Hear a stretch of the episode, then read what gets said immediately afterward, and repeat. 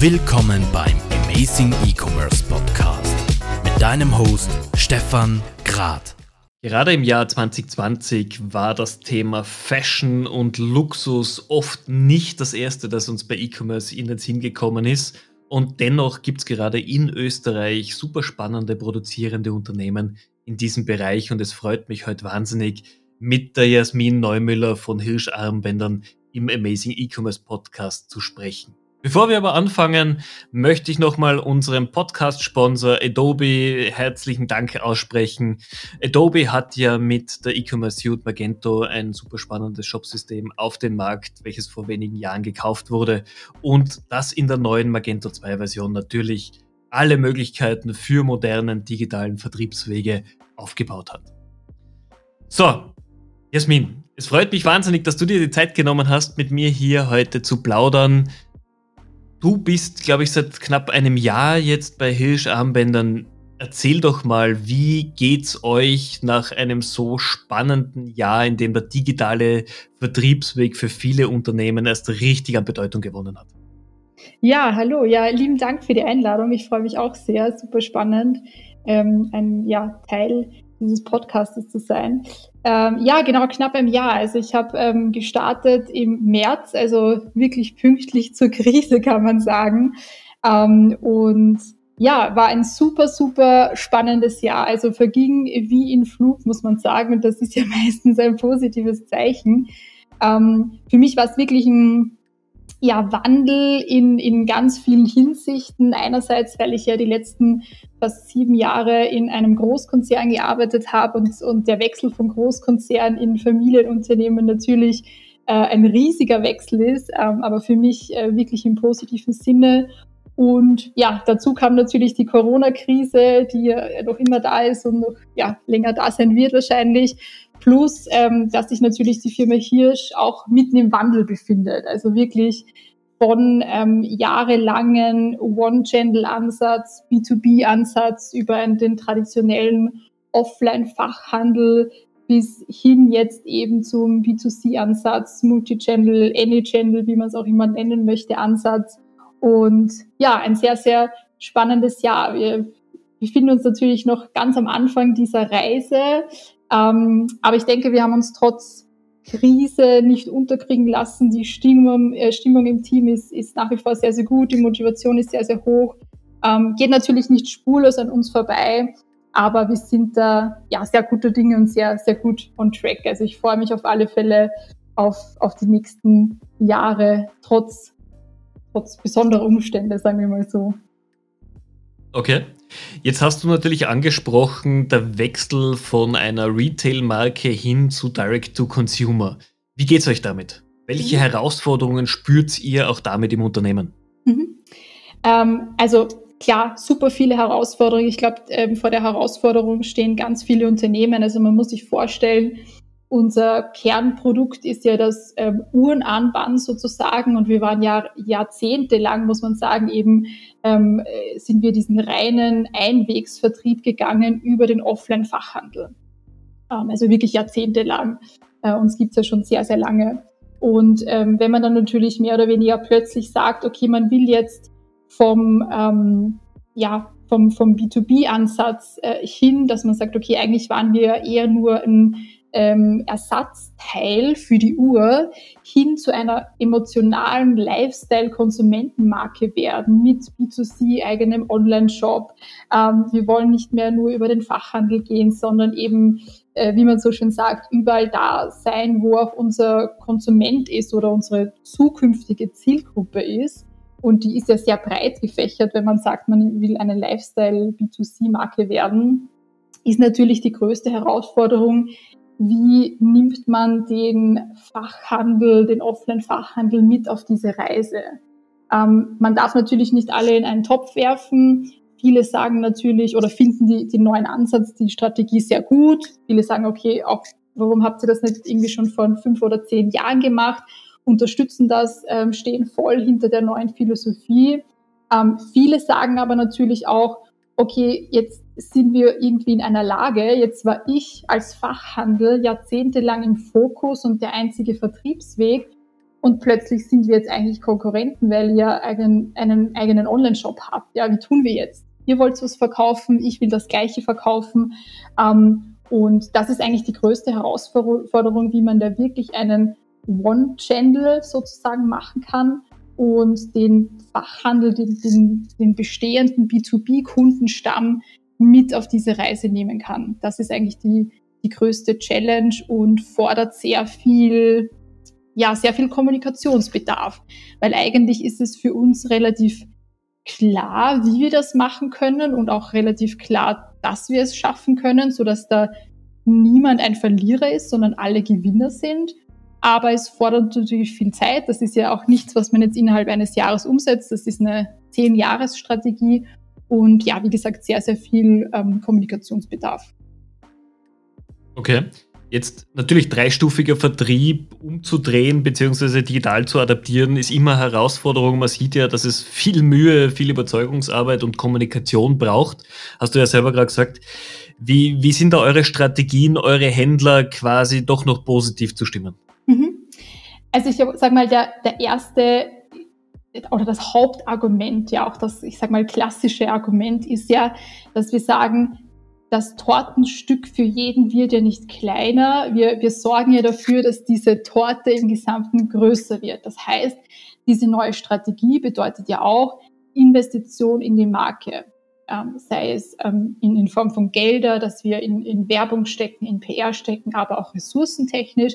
Das heißt, ein Markenaufbau, Bekanntheit aufbauen und so weiter hilft ja im Endeffekt auch jeden, auch den Fachhandel, ähm, weil jetzt geht vielleicht ein Konsument in den Fachhandel und sagt, ich, meine, mein Uhrenarmband ist kaputt, ähm, ich brauche irgendwie ein neues und dann sind wir wieder beim alten Ersatzteilthema.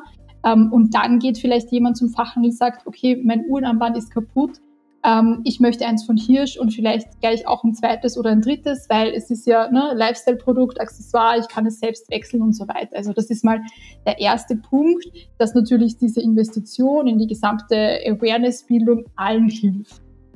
Der zweite Punkt ist, dass wir ganz stark sagen, ähm, wir sind trotzdem noch Partner. Wir wollen euch mit auf die Reise nehmen, ähm, partnerschaftlich miteinander umgehen und euch überall integrieren, wo es nur geht. Das sind, ich sage mal, oft Kleinigkeiten wie zum Beispiel einen Shopfinder in unserem Online-Shop zu integrieren. Ja, also unser Online-Shop ist ja nicht nur ein Vertriebskanal, sondern auch ein Marketing-Tool, ein Schaufenster, wo sich Konsumenten informieren, vielleicht so die erste Anlaufstelle und dann aber schauen, okay, wo kann ich denn das Produkt kaufen? Wo ist denn ein Händler in meiner Nähe? Hat den Shopfinder im Shop und kann dorthin gehen? Ja, also das ist ein, vielleicht eine Kleinigkeit, aber ein großes Zeichen der Wertschätzung, dass man sagt, okay, dich als Fachhändler, als langjähriger Kunde, natürlich nehmen wir dich hier mit auf sozusagen. Oder sei es ähm, im Social-Media-Bereich, ja, dass wir trotzdem auch dort ähm, andere Social-Media-Kanälen von unseren Fachhändlern promoten, äh, Reposts machen etc. und nicht immer nur unseren eigenen Shop pushen. Das ist so ein bisschen der zweite Punkt ähm, hinsichtlich Partnerschaft. Oder dass eben jetzt auch viele sagen in der Corona-Krise, hm, äh, ich, ich muss mir irgendwie andere Wege oder Alternativen überlegen. Ich möchte jetzt auch einen Online-Shop aufmachen. Also ist jetzt nicht Heilmittel für alles, aber dann sagen wir auch, okay, dann unterstützen wir dich. Also wenn du Support brauchst, ähm, wir sind hier und, teilen da unsere Erfahrungen. Also alles unter dem, wirklich dem Thema Partnerschaft. Und der dritte Punkt ist vielleicht, dass man sagt, wir haben oder sammeln gerade ganz viele Learnings, äh, Erfahrungen, Insights in unserem eigenen B2C äh, Online-Shop, dass wir sehr, sehr ge gerne mit dir oder mit dem Fachhandel eben teilen. Ja, also sei es, dass wir sehen, okay, welche Produkte, also ganz einfache Dinge. Welche Produkte ähm, verkaufen sich sehr, sehr gut? Vielleicht Produkte, die offline gar nicht verfügbar sind. Ja, dann sagen wir, schau mal, ähm, die Daten sagen was anderes. Klar ist, ähm, kann man das nicht immer eins zu eins übersetzen, aber man kann doch gute Dinge ableiten, die dann offline den Fachhandel helfen können. Oder ein klassischer Punkt ist, äh, was wir in den Daten sehr stark gerade sehen, ist, dass der durchschnittliche Einkaufspreis des Konsumenten viel, viel höher online ist als offline. Also die Preissensibilität äh, ist ganz anders. Das heißt, offline ist es oft so, dass jemand kommt und sagt, okay, ich brauche ein neues Uhrenarmband oder vielleicht auch von Hirsch. Und der Fachhändler legt ganz unbewusst oder gar nicht böse gemeint mal das günstigste Produkt, das günstigste Uhrenarmband auf den Tisch, weil er vielleicht denkt, okay, ist ein neuer Konsument, ähm, ein Einsteigermodell lege ich mal hin. Online sehen wir aber, dass durchaus neue Konsumenten, also Konsumenten, die neu bei der Marke sind, zwei, drei Preiskategorien höher einsteigen. Und diese Insights kann man weitergeben und so eben dem Fachhändler zum Upselling zum Beispiel helfen. Also das sind ganz, ganz viele Datenpunkte, die wir sagen, die haben wir nur, weil wir diesen Ansatz machen und die teilen wir sehr, sehr gerne mit dir, weil es dir im Endeffekt dann auch helfen kann. Also das sind vielleicht so die drei großen Punkte, wo wir versuchen, den ähm, Fachhandel mit auf die Reise zu nehmen. Okay, jetzt geht ihr da natürlich schon viele wichtige Punkte an. Das ist auch sehr löblich auf jeden Fall. Wie gehst du jetzt mit dem Thema um, was wir halt oft sehen, wenn wir mit Marken sprechen, die auch im dreistufigen Vertrieb tätig sind, wo dann die Einwände kommen, einerseits hin Richtung der Gefahr des Duplicated Contents, weil gerade Händler natürlich die Produkttexte des Herstellers nutzen und auf der anderen Seite, dass man halt als Hersteller, als auch als Retailer auf dieselben Keywords gerade im Online-Marketing bietet und sich so auch gegenseitig die Kosten für die Werbekampagnen hochtreibt. Mhm, ja. Äh, absolut guter Punkt und ähm, genau dieses, dieses Thema oder diese Herausforderung hatten wir tatsächlich dieses Jahr, ähm, weil ich sag mal, einer meiner ersten Jobs war ja tatsächlich auch das Thema Fix the Basics oder das ist ja ein Klassiker, Fix the Basics ähm, wo wir gesagt haben, okay, wir müssen mal gucken bei allen ähm, B2B-Online-Händlern, dass ähm, die, die Texte passen, die äh, Keywords passen etc. Ne? Dann haben wir relativ schnell gesehen, so wie du sagst, okay, eigentlich macht das jetzt nicht wirklich Sinn, dass wir in unserem eigenen Online-Shop und in den Shops von unseren Kunden und dann vielleicht auch auf Marketplace etc. die gleichen Keywords, die, gleiche Texte, die, die gleichen Texte haben. Ähm, und, das, und dann haben wir eben tatsächlich in die Wege geleitet, ähm, individuellen Content zu erstellen. Das heißt, es gibt einen eigenen Content äh, und auch Keywords etc. für unsere B2B Online-Kunden, Webshop-Kunden, einen differenzierten Content für unseren eigenen Webshop und auch einen differenzierten Content für Marketplaces wie Amazon zum Beispiel. Weil wir auch sagen, dass natürlich je nachdem, wo der Konsument sich, in welchem Shop er sich befindet, ob in, in unserem eigenen oder bei einem Kunden, er in einem verschiedenen Stadion ist sozusagen. Ja, also wenn er bei uns auf der Seite ist, ist es sozusagen in der Hirschwelt schon angekommen. Das heißt, man kann da ähm, ganz anders in der Produktbeschreibung etc. vorgehen. Wenn er bei einem Webshop-Kunden ist oder auch bei Amazon ist, ähm, ist er ja noch in, in der Welt oder in, im Verkaufsstadion dort, dass er sich vielleicht noch gar nicht für Hirsch entschieden hat, sondern da gibt's ja auch andere Marken, andere Produkte und so weiter. Und da versuchen wir eben ähm, gerade zu differenzieren. Und das ist jetzt ganz frisch gerade in der Ausrollung sozusagen. Ja, also das, das ist das, was wir von unserer Seite machen. Und dann haben natürlich auch unsere Kunden, also die B2B-Kunden, auch eine eigene ähm, äh, Form, Look and Feel oder, oder äh, Wording, Strategie, CI, wie auch immer, wo wir sagen, okay, das ist der Text, ähm, der schon mal ein bisschen individualisiert auf dich ist. Und ich kann dir dann auch noch helfen und biete dir den Support an, das nochmal ein bisschen zu schleifen, das komplett ähm, auf deine Sprache und auf deine CI passt. Also ganz klassisch, der eine Webshop-Kunde ähm, spricht seine Konsumenten per Du an, der andere per Sie. Also so Kleinigkeiten passen wir dann eben an und versuchen das wirklich ähm, so gut es geht, äh, geht zu, zu individualisieren. Das heißt, ihr legt da wirklich sehr viel Mühe und auch Zeit natürlich in diese Themen rein.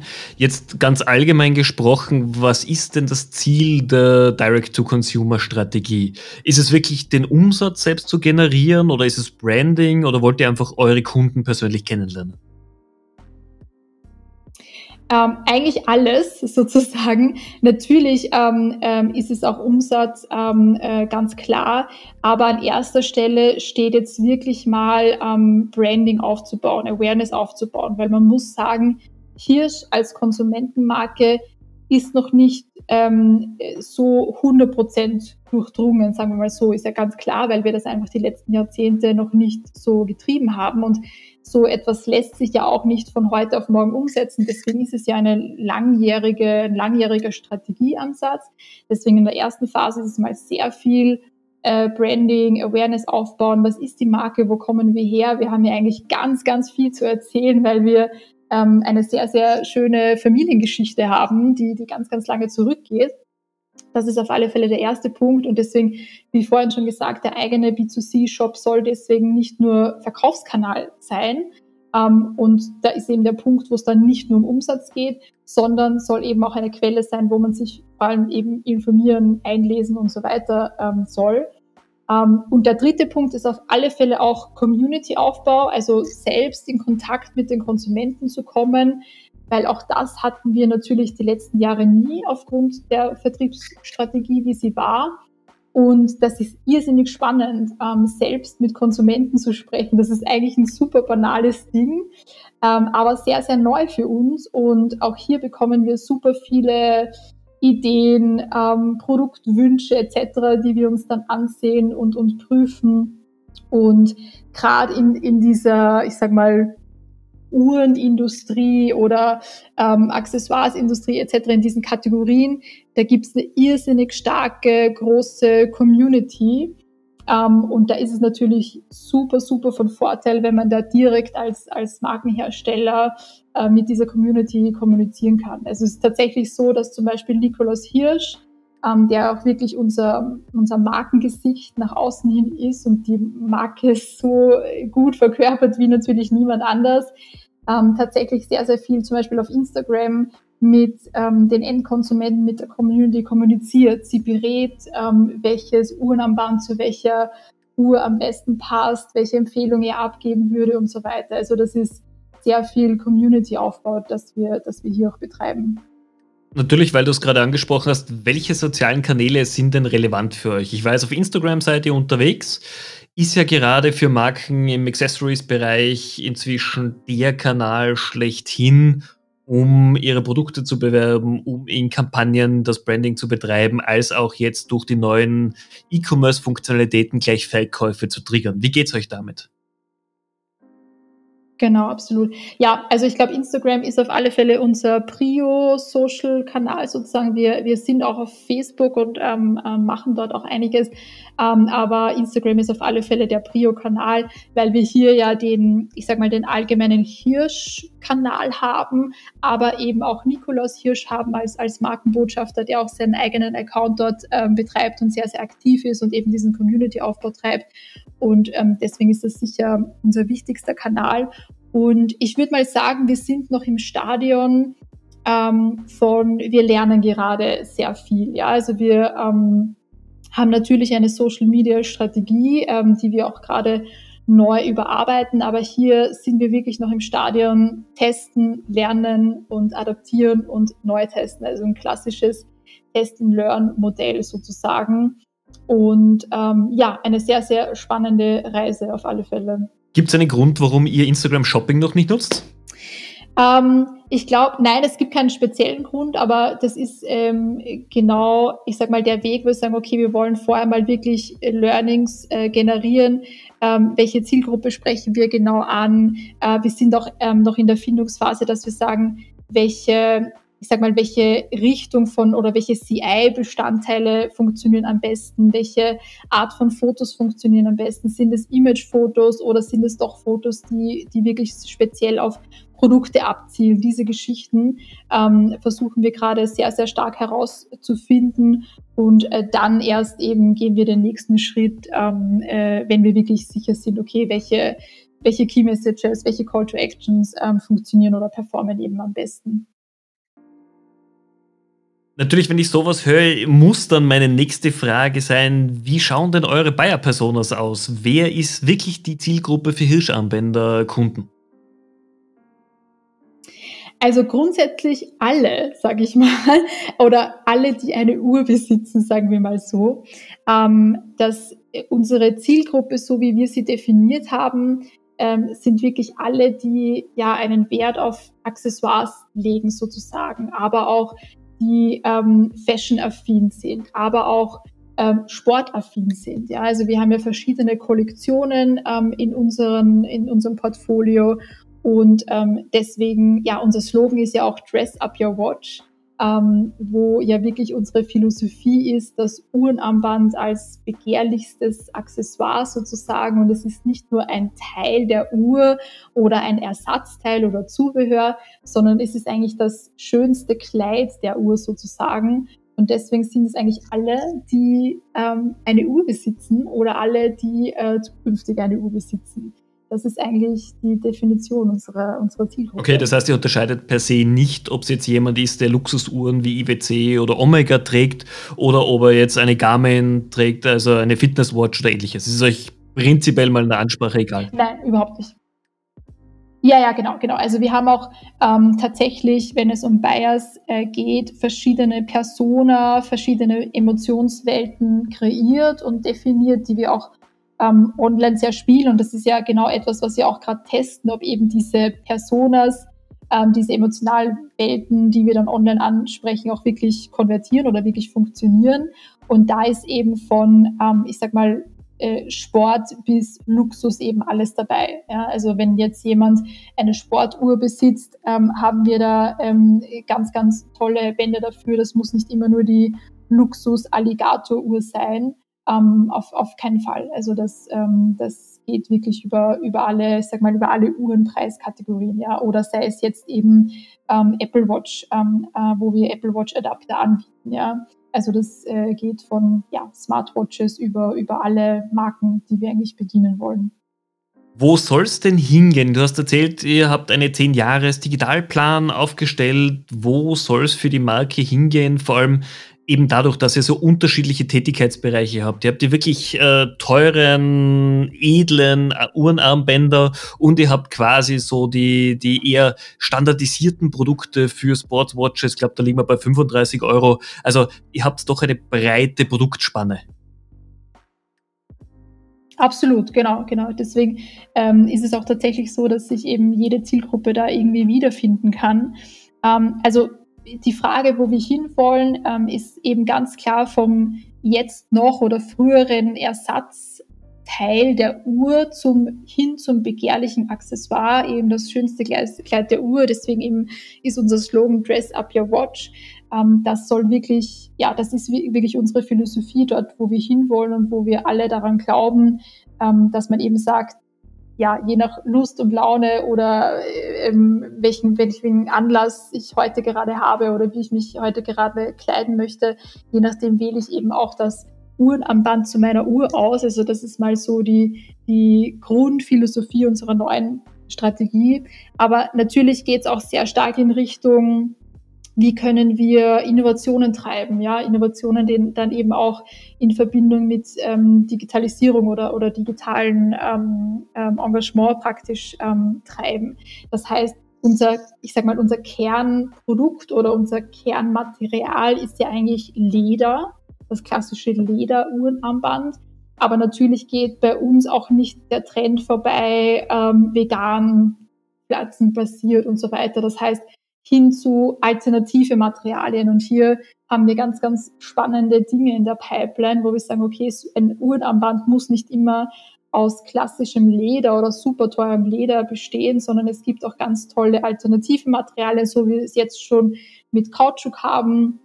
Und dann muss es auch nicht, ähm, muss aber nicht gleichzeitig heißen, dass dann der, der Look and Feel der Uhr oder des Uhrenarmbandes verloren geht. Es kann genauso luxuriös, toll, innovativ aussehen, auch wenn es nicht Leder ist. Also das ist auch so gerade die Bewegung, ähm, wo, wir, wo wir hingehen, gerade wenn wir ähm, über innovative Produkte überlegen oder nachdenken. Okay.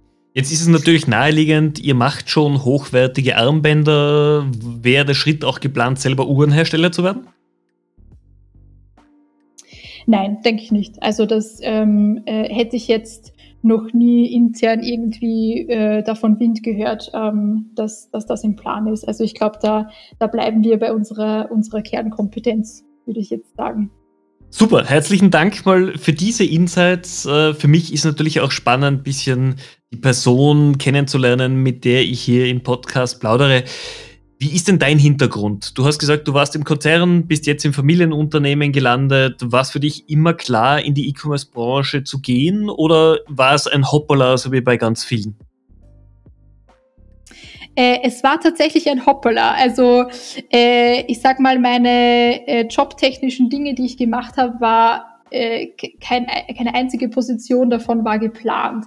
Ähm, also eigentlich habe ich ähm, Marketing studiert und wollte eben ja Marketing machen, Werbung machen, also so wie man es irgendwie in, in naiven ja, Vorstellungen hat, dass man irgendwie toll, ganz tolle kreative Werbespots da machen kann und äh, habe dann das Glück gehabt, bei Unilever ähm, anzufangen, eben im, im Trade Marketing tatsächlich und äh, bin dann auf die Seite des Verkaufs gewechselt, einfach nur, um mir das mal anzusehen, um danach wieder ins Marketing zu gehen, damit ich einfach, ich sag mal, die Verkäufer besser verstehe.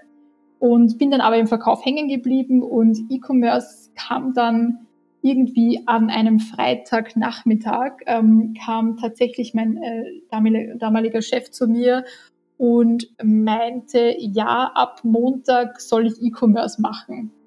Ähm, und auf den Shocking habe ich gleich, äh, gleich mal Fieber bekommen übers Wochenende. Es hängt wahrscheinlich nicht damit zusammen. Ähm, aber ja, das war am Freitag und am Montag habe ich dann begonnen, ähm, E-Commerce-Strategie irgendwie auf einem weißen Blatt Papier für Unilever Österreich zu zeichnen. Und äh, natürlich mit äh, ganz viel Unterstützung ähm, von ganz vielen Leuten und ähm, meinen damaligen Chef und so weiter. Aber so bin ich eigentlich zu E-Commerce gekommen und äh, bin da immer rein, weiter reingewachsen. Also ich hatte das nie am Plan oder am Zettel, irgendwas in die Richtung zu machen. Und der nächste Schritt war dann eben von Unilever Österreich nach Unilever Deutschland zu gehen, um dort eben Emerson als ähm, äh, Kunde zu übernehmen, was natürlich dann der, ich sag mal, mein persönlicher, der letzte Schritt war, um, um E-Commerce, ja, um E-Commerce total zu verfallen. Also das war dann auch der Punkt, wo ich gesagt habe, okay, eigentlich, das möchte ich langfristig machen, ähm, weil ja, mit Amazon zusammenzuarbeiten, mit dem riesen Online-Giganten, war natürlich super, super spannend, äh, wo ich ganz, ganz viel lernen konnte über ja, Algorithmen, über Marketplaces etc. Und ja, das war dann eben so mein, mein Werdegang. Und ja, die Entscheidung, zurück zu Österreich zu gehen, war eigentlich von Anfang an da. Also das war von Anfang an klar, dass ich nur mal kurz nach Hamburg gehe sozusagen. Also es waren dann ja um die drei Jahre und war dann sehr froh, die Möglichkeit bei Hirsch bekommen zu haben, um dort eben auch ja, E-Commerce-Strategie aufzusetzen und E-Commerce weiterzutreiben. Also es ist auf alle Fälle ein ein Bereich, ähm, den ich langfristig gehen möchte, aber der alles andere als geplant war. Jetzt ist natürlich dann gleich die Frage an dich, was sind so die speziellen Herausforderungen in der E-Commerce-Branche für jemanden, der Neueinsteiger ist? Für jemanden, der Neueinsteiger ist, ist auf alle Fälle, ähm, ja, es, es ist ganz, ganz ein schneller, dynamischer Wandel. Also ich habe oft das Gefühl, wenn man zwei Wochen auf Urlaub ist und man kommt zurück, die, die E-Commerce-Welt ist komplett wieder neu. Ähm, das habe ich auch bei Amazon gemerkt, dass einfach Dinge von heute auf morgen plötzlich eingeführt und implementiert werden. Also man muss sich wirklich täglich neu auf ähm, Herausforderungen einstellen sozusagen. Und ich glaube, es ist halt bei E-Commerce, hm, jetzt gerade wenn du sagst für Neuansteiger, nur etwas für die, die wirklich, ja, ich sag mal, sich auf neue Dinge einlassen. Also wenn da jemand ist, der ähm, schon Erfahrungswerte haben möchte, der wissen möchte, okay, wie hat man das schon immer mal gemacht und dann mache ich das so weiter und vielleicht ähm, äh, bringe ich halt meine persönliche Note rein. Das funktioniert halt nicht bei E-Commerce, so meine Erfahrung. Also man muss, glaube ich, hier mehr Eigeninitiative zeigen als in anderen Bereichen. Also das ist das, was, äh, was ich selber bei mir gemerkt habe. Also man muss vielleicht mehr wirklich dieses Out-of-the-Box-Denken und vielleicht mehr Komfortzone verlassen als in anderen Bereichen, weil man einfach Dinge machen muss, ohne zu wissen, ob sie funktionieren. Also das ist so ein bisschen das, was ich, was ich, ähm, ja, was ich an Erfahrung gemacht habe. Da muss man auch ein bisschen mutig sein und da braucht man natürlich auch die Unterstützung vom Unternehmen, weil man einfach hier nicht immer weiß, ob es funktioniert, weil man keine Erfahrungswerte hat. Und das ist schon ähm, anders als in anderen Bereichen, würde ich jetzt sagen. Okay.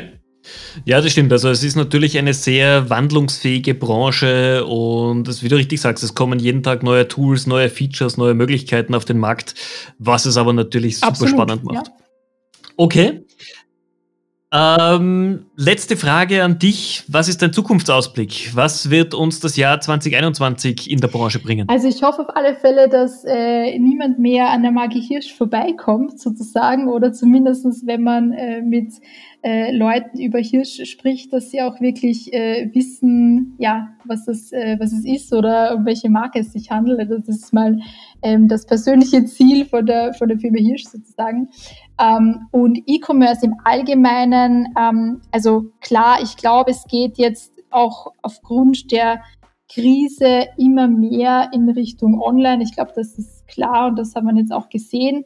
Ich glaube, dass der Faktor Regionalität und Lokalität sich noch mehr spielen wird nächstes Jahr. Das spürt man ja auch schon jetzt, dass man sagt, okay, ähm, kauft im Land, ähm, lasst die, um, äh, die, die, die Umsätze im Land und so weiter. Und das finde ich wird sehr spannend, ob sich da die ein oder anderen lokalen Player, Marketplaces und so weiter da mehr ähm, herausmausern können, um ja, um da vielleicht äh, gegen Riesengiganten wie Amazon dann doch ähm, vielleicht annähernd ranzukommen.